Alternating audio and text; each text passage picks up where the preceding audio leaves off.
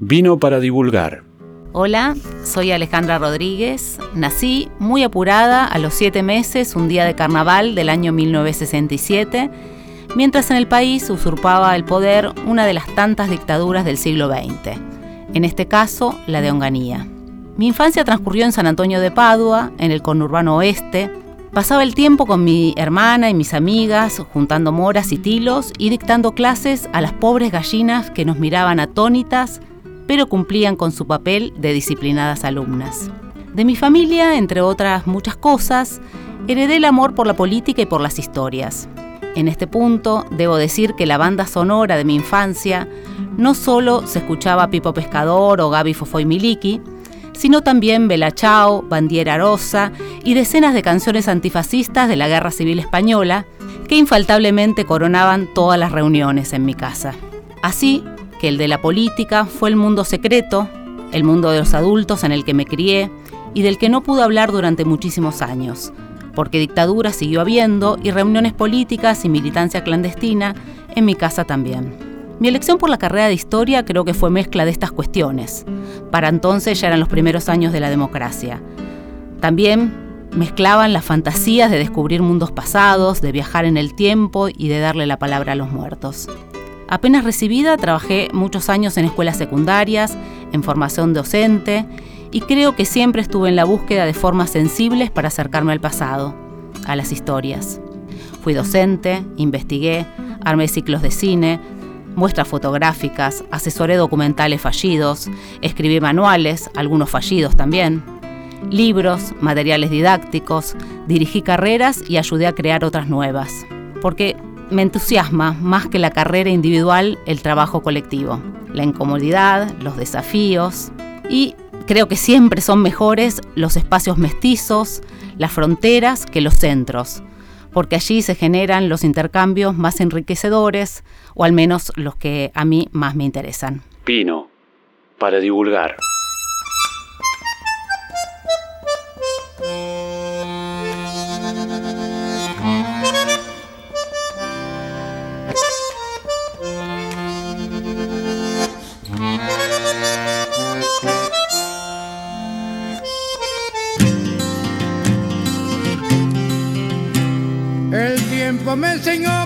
Los años se aprende menos de lo que se ignora.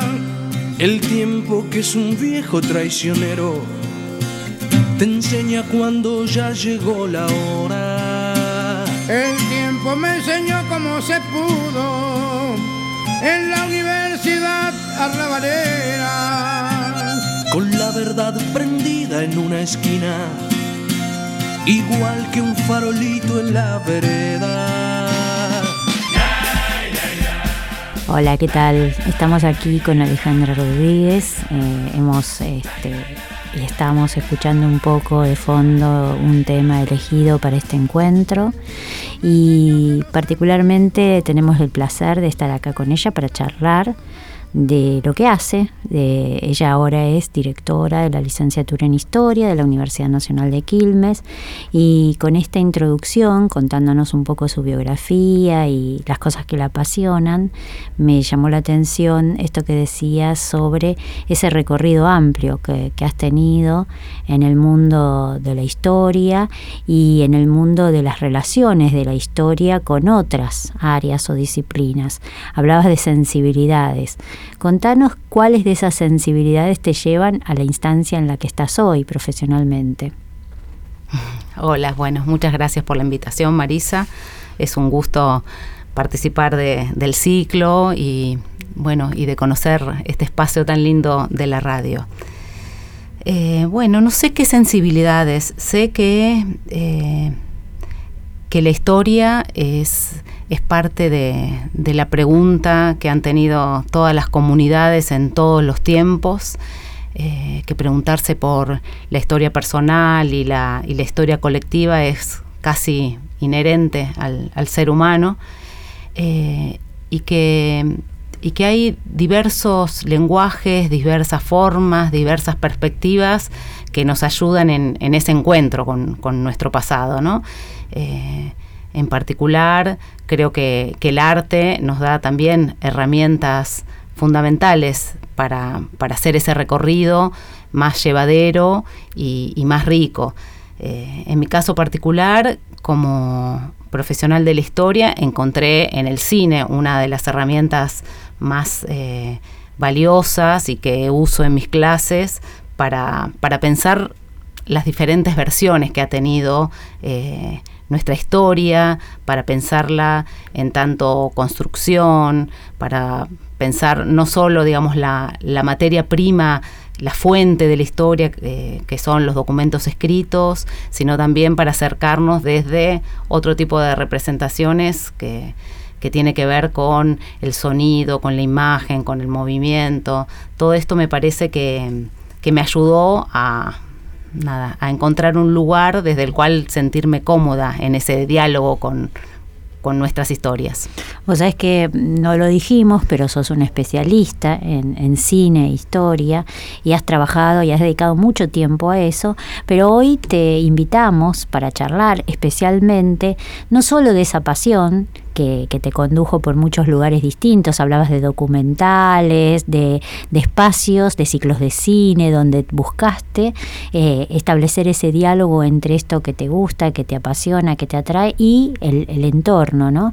Sino que también, mm, de una manera muy creativa, pensaste, diseñaste una maestría, que es la que nos acompaña en este espacio, y además un primer congreso internacional sobre esta temática. Entonces, primero contame qué te inspiró a pensar en esa maestría y luego cómo hiciste ese puente entre eso y este encuentro que tiene estas dimensiones que estamos por vivir en la universidad, que, que, tiene una presencia y una enorme cantidad de personas de distintos ámbitos que han sido convocadas y están siendo de alguna manera formando parte de este proyecto. Contanos un poquito eso. Bueno, eh, en principio la, idea de crear, primero fue un diploma eh, y después una maestría en historia pública y divulgación de la historia, surge en el propio Departamento de Ciencias Sociales del cual soy parte, em, como una necesidad, un espacio vacante. Em, en, en, la carrera y en los espacios de investigación también, eh, que no tenían un, un, espacio para pensar el para quién y el con quién construir historia. ¿no? Uno quizás tiene más ensayado la pregunta de historia para qué, pero no, no tanto la historia con quiénes y para quiénes, el pensar, el reflexionar acerca de los públicos posibles. Eh, digamos, a los cuales eh, llevar la historia o divulgar la historia, realizada en ámbitos más académicos, sino también pensar cómo las propias comunidades también construyen historia, es decir, que eh, digamos que la autoridad sobre ese campo del pasado es por lo menos compartida entre los y las historiadores y la comunidad que también tiene su propia historia y sus propios relatos. ¿no? Entonces queríamos pensar eh, algún espacio de reflexión eh, sobre, digamos, las diferentes formas en que la historia se instituye y circula en la sociedad. Eh, y un poco la propuesta fue esa, primero con el diploma y llevada como al espacio soñado con la maestría, porque bueno, la maestría propone pensar la historia en los museos, en las editoriales, en eh, la historia cómo circula y qué rol tienen los y las historiadores en, el audiovisual, en muchos otros espacios, en los juegos.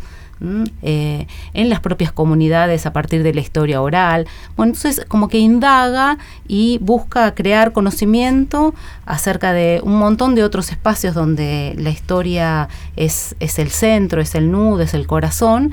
Y mm, y lo pensamos también, digamos, que ese, que ese tipo de recorrido no podía terminar como en la mayoría de las maestrías en una tesis clásica, porque estábamos invitando, convidando a construir otro tipo de historia.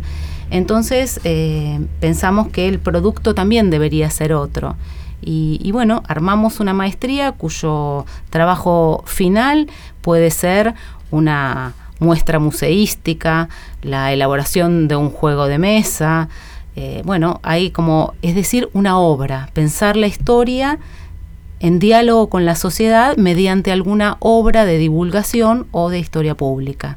Vos sabés que te escucho y como yo tengo la suerte de estar acá recibiendo a todos los que van pasando y van contando sus distintas áreas de expertise, eh, encuentro mucho en común en lo que vos decís, por ejemplo, con otros especialistas, incluso desde la ciencia, ¿no? La necesidad de repensar estas disciplinas democráticamente, ampliando la discusión hacia la trama social y buscando que estos actores sociales los hombres y mujeres que habitan las comunidades se apropien de estas discusiones y de estos debates que si no quedaban muy encriptados en la academia y que empiecen a pensar, que empiecen a reflexionar sobre aquello que de alguna manera los, los interpela.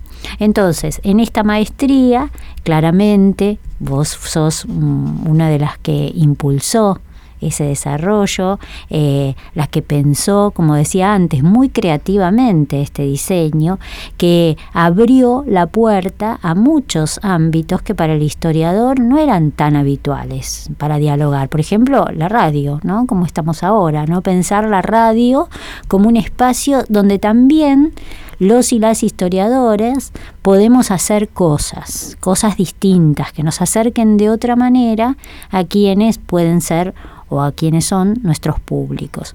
¿Cómo llegamos de eso a este primer congreso, ¿no? ¿Cómo hicimos ese esfuerzo enorme de, además de pensar una carrera y de, como decías recién, pensar una forma para que esa carrera tuviera una evaluación distinta a las que habitualmente tienen las maestrías, también pensar un espacio de diálogo abierto a una comunidad enorme que es la que se va a reunir en este primer congreso internacional de historia pública que se va a desarrollar aquí en la Universidad Nacional de Quilmes a partir del 23 de mayo.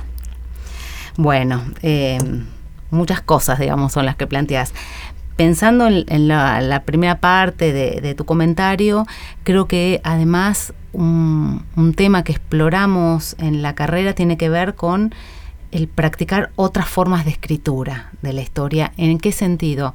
Eh, en el sentido de lo que nos falta de la formación de base, ¿no? Nosotros sabemos o deberíamos saber escribir ponencias, papers, con todas las reglas de lo que es la escritura científica.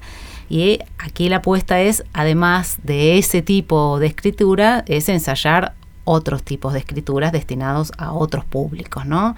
A grandes públicos, a otras audiencias. Entonces, parte del trabajo es ese, que bueno, que como todo, como todos los trabajos es multidisciplinar.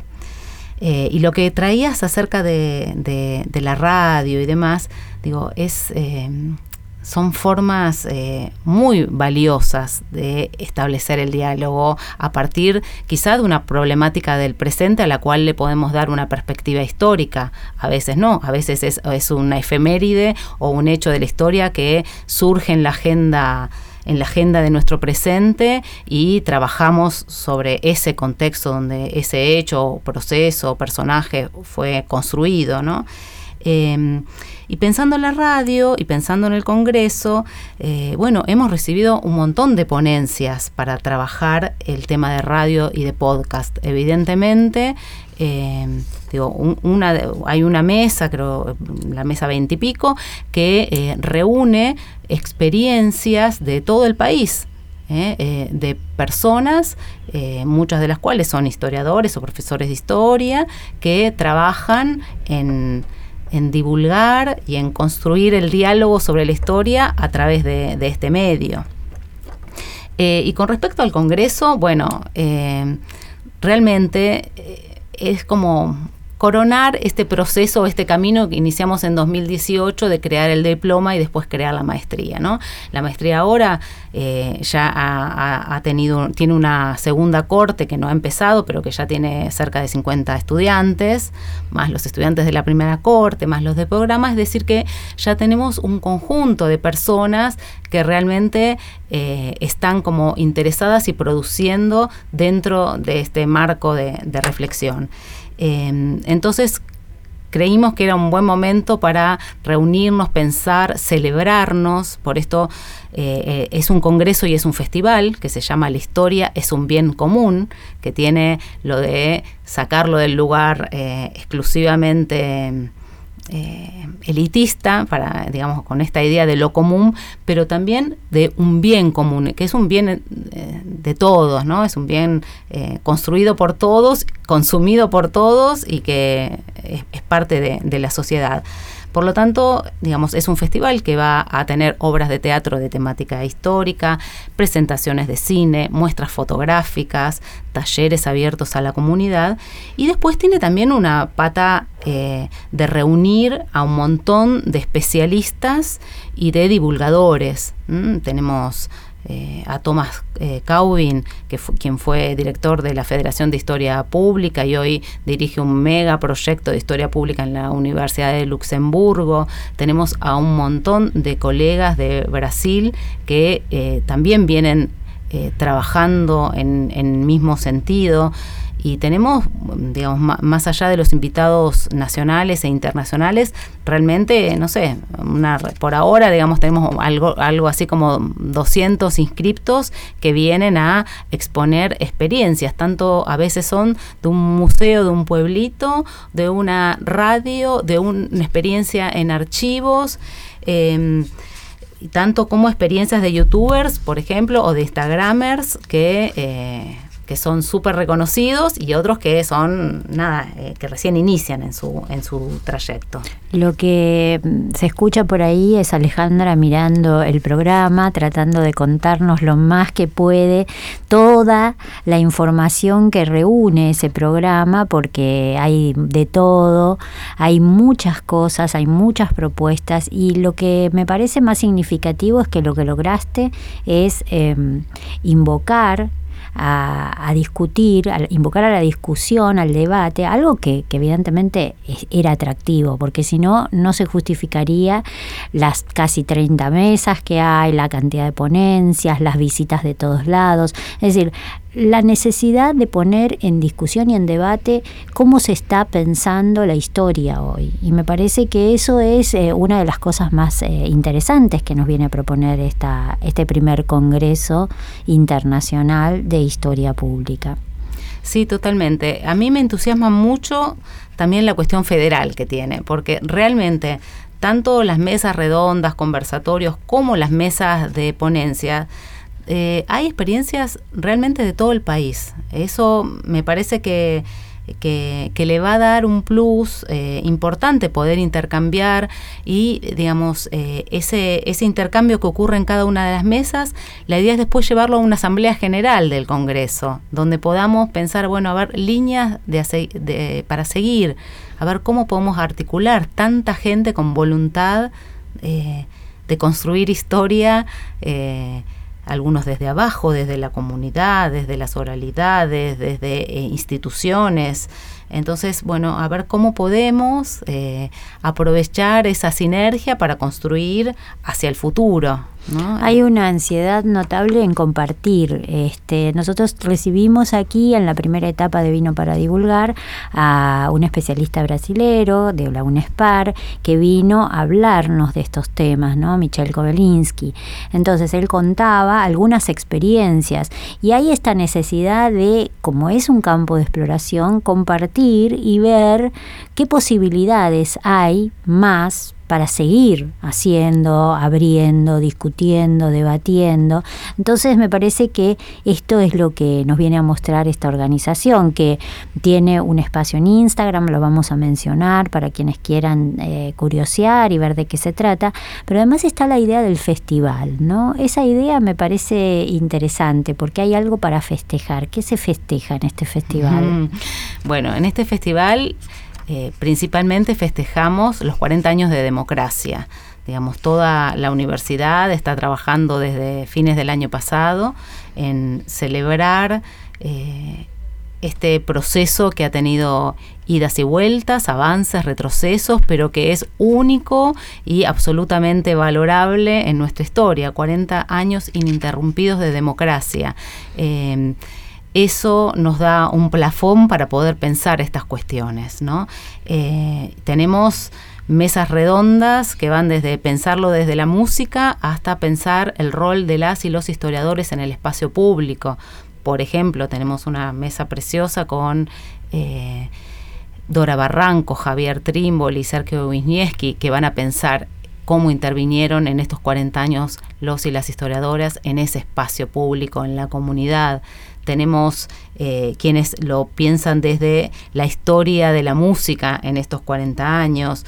Bueno, desde diferentes perspectivas vamos a tratar de, eh, de celebrar aquello que es absolutamente celebrable y, digamos y, de esta manera también construir nuestro compromiso con este proceso democrático porque pensamos que, eh, que la mejor forma de hacerlo es ampliando y eh, haciendo cada vez eh, más generosa esta democracia. Bueno, no nos queda mucho tiempo, pero yo te quiero preguntar, si yo no soy historiador, si yo me dedico a otra cosa. ¿Vale la pena pasar por este congreso, visitarlo, conocer lo que se hace en el festival o mejor me quedo en casa? ¿Qué decís? yo te diría que vengas, que no te pierdas ninguno de los días. Eh, más allá de las charlas interesantísimas que va a haber, tenemos por ejemplo, divulgadores súper populares y conocidos como Pupina Plomer, Pablo Borda, Omingo de la historia y su música, eh, que, van a ofrecer realmente em, paneles súper interesantes, pero además tenemos música, tenemos tango, tenemos folclore, tenemos teatro, tenemos cine, tenemos fotografía, es decir, eh, yo creo que hay una propuesta para cada uno. Eh, hay realmente eh, mesas redondas y bueno, una de ellas, por ejemplo, sobre los, el rol de los historiadores en, el, eh, en los juicios, o sea, como peritos, como testigos, ¿no? Me parece que es un tema impresionante pensar tanto en, en aquellos historiadores que han trabajado en los juicios de lesa humanidad, en Napalpí, cuando, digamos, trabajando con cuestiones sucedidas a principios del siglo XX. Bueno, me parece que hay como para, para todos los gustos. Bueno, sí, además es lo que me parece también que hay que resaltar es que no solo se va a desarrollar en la universidad como sitio, como espacio, sino también va a haber otros espacios involucrados. Y lo que vos decías de las obras de, arte, de la, posibilidad de acceder a exposiciones como la de fotografías sobre públicos o también obras de teatro. Eh, hay una en particular que se va a presentar en el municipio de Quilmes eh, que tiene que ver con el proyecto proyecto de cultura y ciencia, no, ¿cómo es cultura y ciencia es? Sí. Corríjame, este, profesora, que está el día lunes a las 16 horas y que presenta la historia, contá vos, Ale. Sí, eh, es una obra de teatro eh, que se llama Damiana, una niña Che, eh, y que cuenta la historia, que también, digamos, le ha contado un documental eh, con un nombre similar, que es Damiana Crigi, cuenta una niña H que fue apropiada de muy pequeña, de los cuatro años, cuando se dio muerte a todo su grupo familiar, fue apropiada por una familia eh, para el servicio doméstico durante muchos años y luego fue internada en en un neuropsiquiátrico en su adolescencia y fue objeto de la investigación científica de antropólogos locales y extranjeros. Y eh, bueno, el documental cuenta el, el digamos, la historia de esos restos, ¿no? Hasta la restitución hace unos años. La obra de teatro aún no la vi, pero tengo grandísimas expectativas, supongo que va por, por ese lado. Esto se va a dar en el Teatro Municipal de Quilmes, es decir, estamos también entramando con las instituciones eh, municipales, también en, la Biblioteca Mariano Moreno, de aquí de Bernal, se va a dar la, la proyección, estreno de la película de Alejandro Bagnencos, Abandono de Cargo.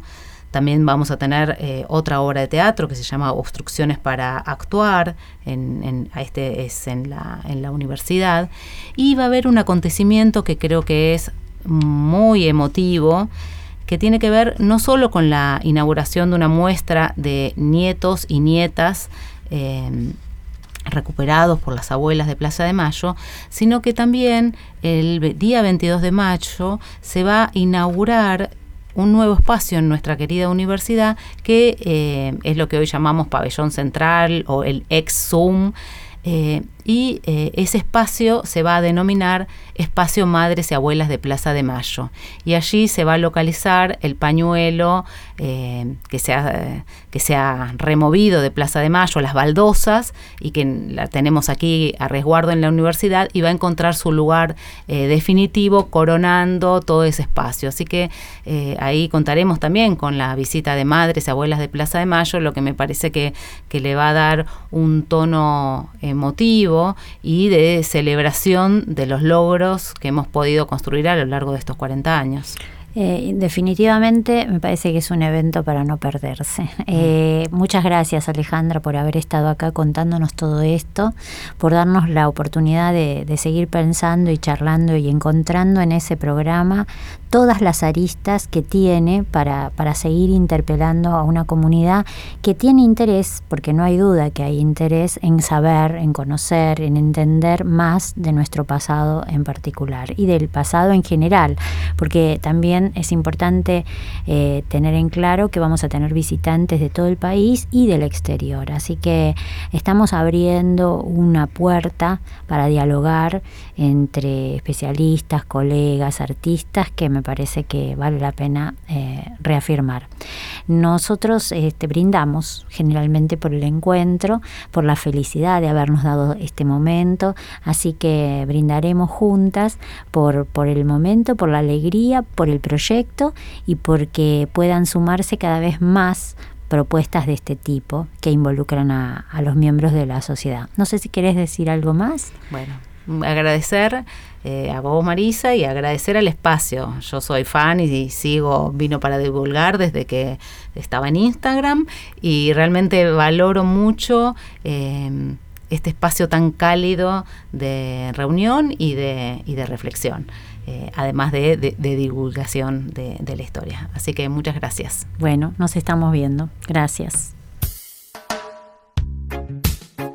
Compartir relatos sobre ciencia del vino, los emprendimientos, las actividades que este noble elixir tan antiguo casi como la humanidad nos ofrece. De eso se tratan estas intervenciones que hemos dado en llamar historias de vino. ¿Cómo les va? Les habla Santiago, el Cooper, sommelier, el punto Cooper en redes sociales. Esta oportunidad me gustaría presentarles un proyecto innovador llevado y encabezado por Casa Pirque, Nicolás y Laura Catena. El proyecto que les vengo a proponer es Araucana.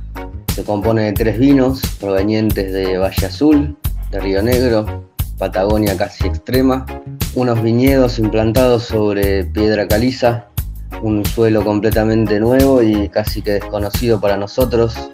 Muy poco presencia de piedra caliza tenemos en nuestros viñedos de las zonas tradicionales. Los invito a que los prueben, me han sorprendido mucho. Araucana tradicional, Araucana Río de los Ciervos y Araucana Bien Azul son las etiquetas que componen la familia. Son vinos ideales para disfrutar en cualquier momento del día y sobre todo disfrutar de un Malbec patagónico que no son tan fáciles de encontrar. Agradecemos a las familias y proyectos que nos acompañan. Las cosas ricas son de Tienda del Trigo, que hacen panificación, conservas y fiambres totalmente artesanal, sin conservantes ni aditivos. Podés contactarlos por las redes como Tienda del Trigo o al WhatsApp 11 60 42 0907. Amores Tintos, un bar de vinos con más de 23 canillas de vino tirado. Te podés acercar y conocerlos en Solar 4202 y en Gorriti 4202 Cava, con una nueva carta y menú. También Bodegas Yani, de Colonia El Potrero, en Gualeguaychú, Entre Ríos. Vinos de una tierra diferente, que te esperan para que los visites todos los días de 10 a 12 y de 16 a 19. Visitas guiadas, sin costo ni reservas. Nos orienta sobre vinos y bodegas boutique Santiago Cooperman Sommelier. A él podés seguirlo en las redes como el Cooper en Instagram representante de Bodegas Las Arcas Oficial, y sus catas se realizan en Medrano Social Club todos los jueves. Las cortinas musicales son de Roberto Calvo. Y a ustedes, gracias por escuchar Vino para Divulgar. Hacen Vino para Divulgar en la conducción Marisa Alonso, en la operación, edición y asistencia de producción UNQ Radio. Auspicia Maestría en Historia Pública y Divulgación de la Historia, de la Secretaría de Posgrado de la Universidad Nacional de Quilmes. Vino para divulgar fue grabado en los estudios de UNQ Radio.